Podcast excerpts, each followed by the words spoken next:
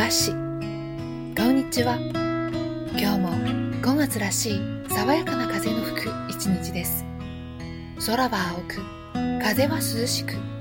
花の香りが漂い緑が目に鮮やかなまさに食家といった風情です。さてうちの庭が綺麗になっています。ゴールデンウィークの前に庭の手入れをしたからです。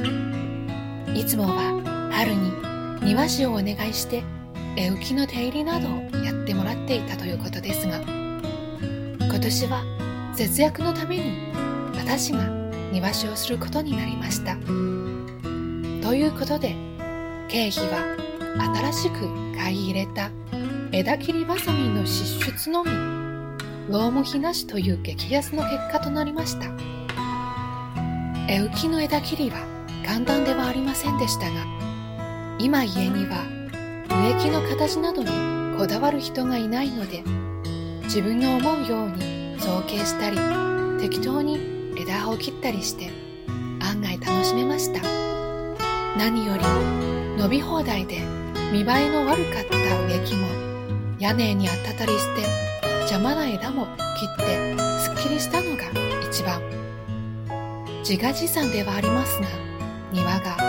見つかえるようになりました。ただ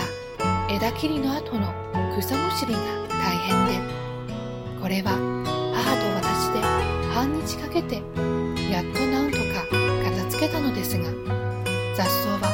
思いのほか根が張っていて本当に骨が折れました。そして雑草の生命力といったら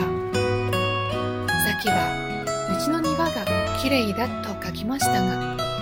パッと見では目立たないもののよく見ると実はもう雑草がはびこってきているのです。